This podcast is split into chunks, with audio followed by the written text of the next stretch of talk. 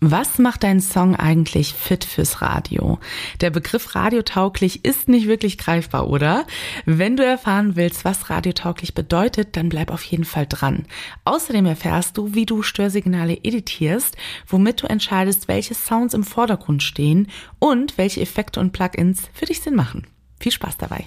Hallo und herzlich willkommen beim Podcast durch den Tontechnik-Dschungel. Mein Name ist MJN, ich bin Musikerin und Gründerin von MJN Technik, der Tontechnik-Community für Frauen bzw. Flinters.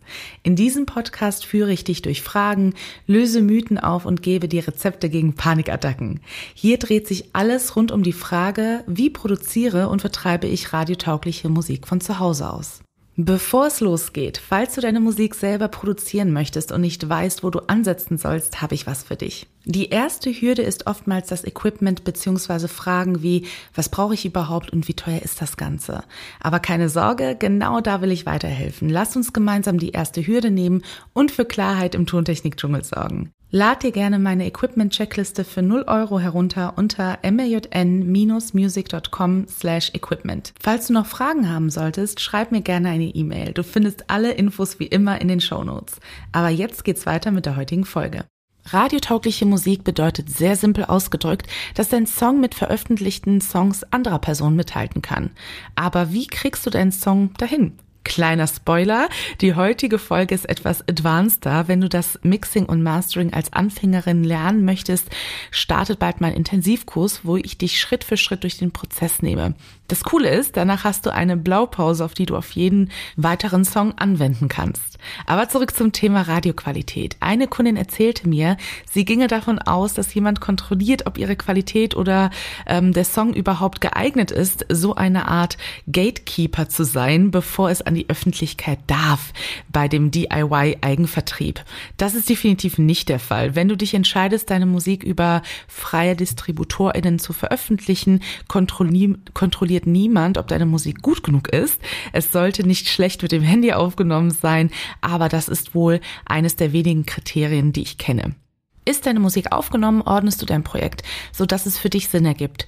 Nutze hierfür Farben oder Symbole, schiebe die Spuren so zusammen, dass die einzelnen Instrumentengruppen, zum Beispiel die Vocals, immer beieinander sind. Jetzt editierst du das Projekt. Zum Beispiel sind Atmer drin, die stören und so weiter. Danach geht es im Grunde darum, deinen Pegel, deinen Aufnahmepegel zu korrigieren und danach legst du einen Romix an. Das mache ich übrigens am liebsten, denn du hörst hier bereits wunderschöne Ergebnisse, aber auch auch, ob etwas fehlt oder korrigiert werden sollte.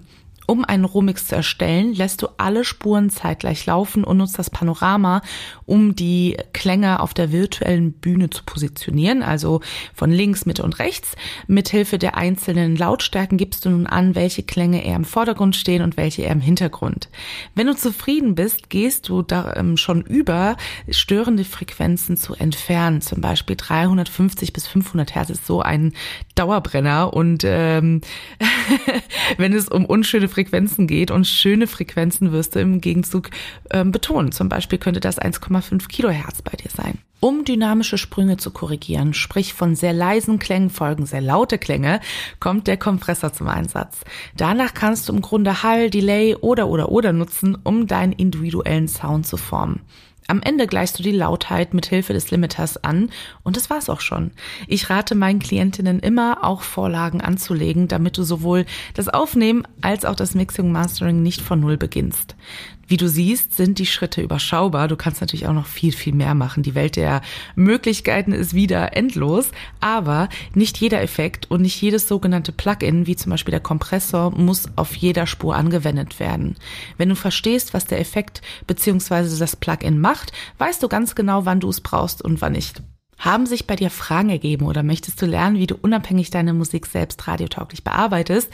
Dann melde dich gerne zum nächsten Intensivkurs an, der startet nämlich auch schon bald.